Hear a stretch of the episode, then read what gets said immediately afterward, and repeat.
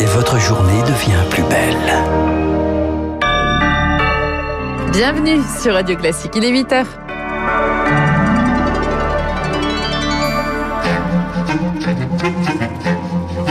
7h30, 9h, la matinale de Radio Classique avec Guillaume Durand. L'invité politique de la matinale sera Elisabeth Borne. Les questions ne vont pas manquer. Tous vaccinés à la fin de l'été, c'est le pari osé d'Emmanuel Macron, le chef de l'État, qui est monté en première ligne hier soir en s'invitant au journal de TF1 pour défendre son calendrier vaccinal. Et puis l'acteur Richard Berry dénonce des accusations dites, et je mets les guillemets, immondes. Sa fille aînée l'accuse d'inceste. Elle a déposé plainte dans le sillage de l'affaire du Hamel. Il est pile 8 heures. Voici Lucille Dame Bréau.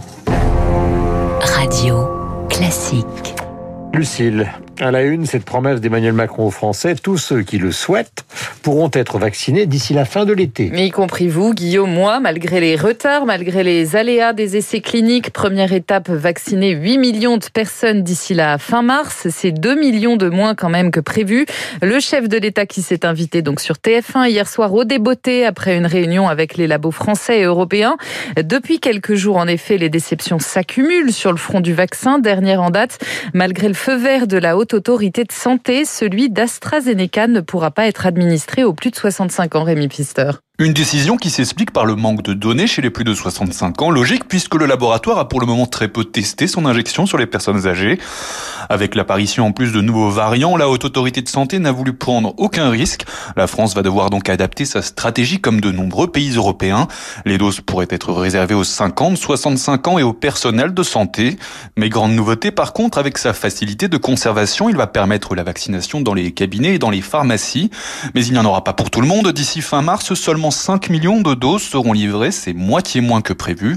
Le laboratoire s'est engagé à accélérer la cadence, mais la France va devoir espérer que d'autres vaccins arrivent pour tenir le calendrier prévu. Et autre annonce du président, quatre sites français vont par ailleurs commencer à produire des vaccins d'ici la fin février pour accélérer la cadence, une montée en puissance qui ne suffit pas à éloigner définitivement le spectre du reconfinement. Ça, ça dépend de vous, de moi, des Français pour Emmanuel Macron. Mais à court terme, geste barrière, se tester, s'isoler, déclarer ses cas contacts et collectivement euh, être extraordinairement responsable, comme nos concitoyens le sont depuis plusieurs semaines et je les en remercie très profondément.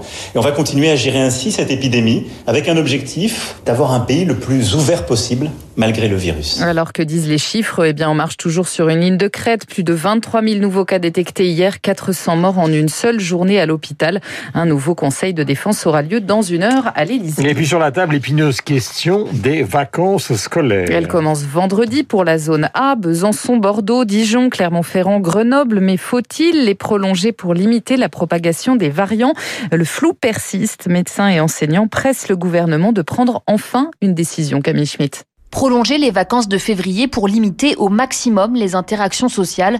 Pour Gilali Hanan, chef du service réanimation de l'hôpital Poincaré à Garches, c'est une option que le gouvernement ne doit pas négliger. L'impact sur la scolarité ne sera pas si important que ça. Les retombées positives pour le contrôle de la crise sanitaire le seront, elles, importantes. Et ne pas anticiper ces vacances scolaires est peut-être une opportunité ratée. Rien n'a encore été décidé. Alors dans le collège où enseigne Nadia, en Seine-Saint-Denis, le corps enseignant a pris les devants et se prépare déjà à une potentielle prolongation des vacances, voire un retour des cours à distance. On a décidé il y a dix jours de mettre en place un fascicule où chaque élève a euh, du travail euh, pour deux semaines dans chaque matière. Donc ça lui permet d'avoir un support papier et euh, qu'on soit certain qu'ils aient le matériel adéquat pour pouvoir travailler. Pour autant, la majorité des enseignants restent dans l'incertitude, un flou de plus en plus pesant, selon Jean-Rémy Girard, président du syndicat national des lycées et collèges. S'il faut prendre une décision, en fait, il aurait déjà fallu la prendre. Très clairement, hein, si on revient à une forme de confinement où on doit travailler à distance, ça n'a pas du tout été euh, préparé correctement. Selon les derniers chiffres de l'éducation nationale, 96 établissements scolaires sont actuellement fermés après la détection de cas de Covid-19. Et prolonger les vacances scolaires, ce n'est pas sans incidence sur les parents qui travaillent par ailleurs. Alors, bonne ou mauvaise idée On posera la question dans quelques minutes à Elisabeth Borne, la ministre du Travail, qui est votre invitée juste après ce journal Guillaume. Oui, la font affaire car la crise n'est pas une personne, pas même les cadres. Un quart de ceux du privé ont peur de perdre perdre leur emploi d'après une étude de l'APEC, l'association pour l'emploi des cadres publiée aujourd'hui. On y apprend par ailleurs que 4 entreprises sur 10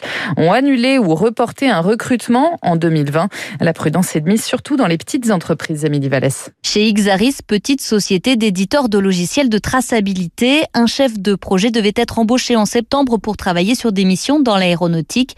Mais avec la crise, la directrice générale Véronique Morel n'a pour le moment pas la trésorerie. On a préféré être prudent et décaler euh, notre embauche de ce cadre euh, peut-être deuxième semestre 2021 en fonction de ce qui se passera. C'est quelqu'un qui doit parler plusieurs langues, qui doit connaître le milieu aéronautique euh, très bien. Donc c'est quelqu'un qui a un salaire conséquent, plus tout ce qui va avec, des déplacements. C'est des investissements très très lourds. Les TPE, les très petites entreprises, sont celles qui ont le moins confiance dans l'avenir. Une sur deux n'arrive pas à anticiper son niveau d'activité à court terme selon le baromètre de la PEC. Difficile du coup d'embaucher un cadre car souvent c'est une création de poste et non un remplacement, analyse Gilles Gâteau, directeur général de l'association. Le besoin, euh, il est là, mais il est peut-être moins prégnant, moins immédiat que quand il faut remplacer un directeur financier dans une plus grande entreprise. Dans une TPE, on a fonctionné sans, le chef d'entreprise y faisait tout, il continuera à faire tout pendant un peu plus longtemps. Seuls 6% des TPE ont prévu d'embaucher un cadre au cours de ce premier trimestre. C'est 17% pour les PME, bien en deçà de l'an dernier. Émilie Vallès, dans le reste de l'actualité en France, une nouvelle plainte dans le sillage de l'affaire Duhamel. Cette fois, elle touche une figure du cinéma français, l'acteur Richard Berry. Sa fille aînée Colline l'accuse d'inceste. Elle vient de porter plainte auprès du procureur de Paris. Richard Berry dément, lui, fermement des accusations qu'il juge, je cite, immondes. La plainte vise aussi son ancienne compagne, la chanteuse américaine Jean Manson. En bref, dans le monde, en Australie, des feux de forêt font rage en ce moment près de Perth, dans l'ouest du pays. Ils ont détruit 61 Les autorités ont demandé aux habitants d'ignorer le confinement en vigueur pour évacuer. En Russie, ce sont près de 1400 personnes qui ont été arrêtées cette nuit à Moscou en marge d'une manifestation pro-Navalny après la condamnation hier à trois ans et demi de prison de l'opposant. Washington, Bruxelles, Paris, Berlin et Londres appellent tous à sa libération immédiate. À 8h06 minutes sur l'antenne de Radio Classique, nous revenons en France pour terminer. On s'intéresse à un phénomène très préoccupant, les cyberattaques explosent depuis un an, Lucie. elles ont été multipliées par quatre en un an. Le scénario est toujours le même, Guillaume. Des pirates s'introduisent dans le système informatique de leur cible, puis cryptent toutes les données. Impossible dès lors pour la victime d'y avoir accès. Elle doit alors payer une rançon pour espérer les récupérer. Une méthode qui vise y compris des communes comme à Houille dans les Yvelines, Eric Kioch. Depuis ce week-end, Julien Chambon, le maire en marche de Houille, s'arrache les cheveux. Tous les serveurs de la ville sont hors service, victimes d'un piratage. Tous les logiciels qui servent à administrer la commune, logiciel de réservation euh, de cantine, de réservation pour faire ses papiers à l'état civil, tout ce type de services aujourd'hui sont euh, à l'arrêt. L'édile refuse d'entrer en contact avec les pirates car cet informaticien de formation le sait, il ne faut ni payer ni négocier et comble de malchance, il était justement en train d'équiper sa municipalité d'une meilleure protection informatique. La question c'est pas est-ce qu'on va être attaqué, c'est en fait quand est-ce qu'on le sera. On avait un système obsolète, hein, clairement. Cet événement va tout simplement nous obliger à accélérer une transformation digitale de la collectivité. Et ces virus fonctionnent comme des filets de pêche géants lancés à l'aveugle sur Internet. À la moindre faille, ils attaquent, cryptent les données d'un ordinateur ou d'un serveur et réclament de l'argent pour les restituer. Problème, ces failles se sont multipliées durant la pandémie. Jérôme Billois, expert en cybersécurité. La crise sanitaire a amené la création de systèmes d'accès distant qui euh, permettent aux collaborateurs de faire le télétravail. Et ces systèmes ont souvent été montés euh, sans forcément y mettre toutes les mesures de sécurité. À Houille, une expertise est en cours. Elle doit déterminer la quantité de données perdues. Mais pour le maire, une chose est claire, sa première décision dès la fin de cette crise sera de confier ces données à des experts en cybersécurité. Et des pirates qui ciblent aussi les labos pharmaceutiques en ces temps de Covid. Ça a été le cas de l'Institut Pasteur, par exemple, récemment, pour tenter de récupérer des informations sur son projet de vaccin, projet abandonné depuis. Voilà, j'ai retrouvé la mémoire, euh, puisqu'il s'agissait Ah, à propos de la grande Nebellessa de Paolo Ferrantino, donc le grand metteur en scène, vous savez, qui a fait The New Pope, la série avec Jude Law. Mhm. Son acteur, c'est Tony Servillo, c'est un intellectuel qui se promène dans Rome euh, tout au long de la journée, qui va de terrasse en terrasse, parfois dans des terrasses magnifiques sur de haut euh, des appartements ou des immeubles. Euh, c'est une sorte de balade et c'est surtout une mise en scène absolument phénoménale du point de vue des images et cette musique.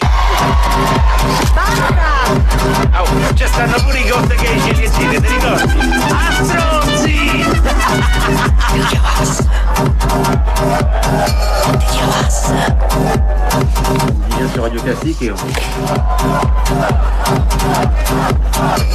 Voilà, cette musique euh, fait écho à une fête qui est donnée justement sur la terrasse d'un immeuble de Rome, dans cette grande débelleza qui précède évidemment euh, la situation que nous connaissons, qui est celle du coronavirus. Euh, il est 8h09 sur l'antenne de Radio Classique. Il faut que j'arrête de dire E, c'est très moche, très laid. Bonjour Madame Borne. Bonjour. Bienvenue, vous êtes ministre du Travail et les questions ne vont pas manquer ce matin.